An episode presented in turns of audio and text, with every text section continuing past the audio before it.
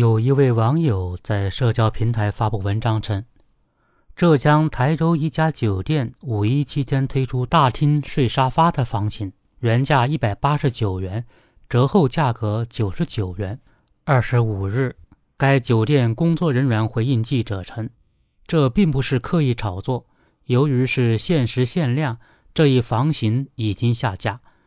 推出这一房型，是因为五一期间生意过于火爆，酒店内一百间房所剩无几。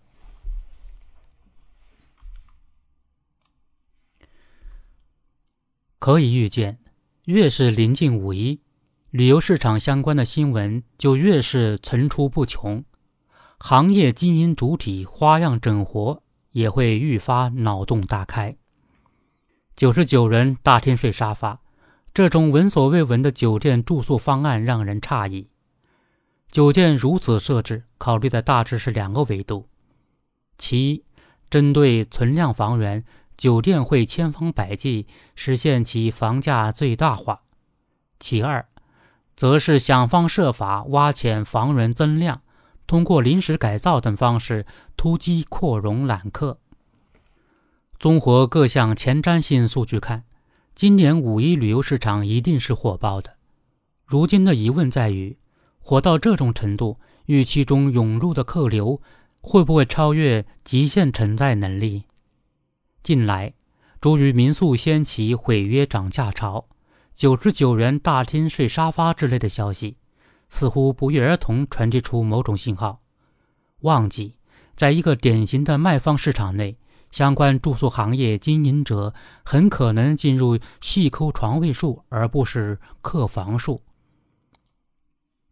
为的就是疯狂角力。这种市场现状的客观映射，必然会显著地影响买卖双方的心理与决策。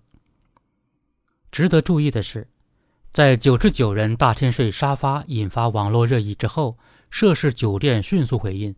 表示已经免费将房间进行了升级，不会真的让他们睡沙发。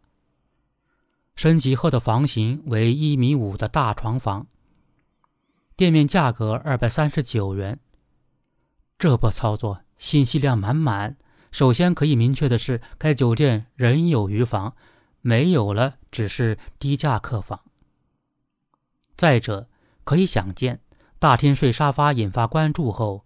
给这家酒店带来了巨大压力，大概是迫于形势，借着限时限量的说辞取消了此类房源。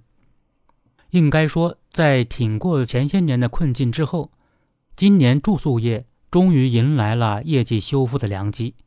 如果说这个异常火爆的五一是一波市场红利，那么很显然，相当多的民宿酒店是不甘于赚取市场平均收益的，而是要挖空心思向细节要效益，诸如九十九人大厅睡沙发之类的产品创新，既是尝试也是投机。台州这家酒店在引发舆论风波后，识趣地知难而退。也需要追问的是，线下消费场景内。又是否会有如法炮制的临时加床位等操作呢？近年来，非标住宿的概念风行一时，但在这个五一，消费者和全行业却显然有必要重申标准化住宿的规范含义与品质承诺。毕竟，这事关住宿体验，事关消费者权益。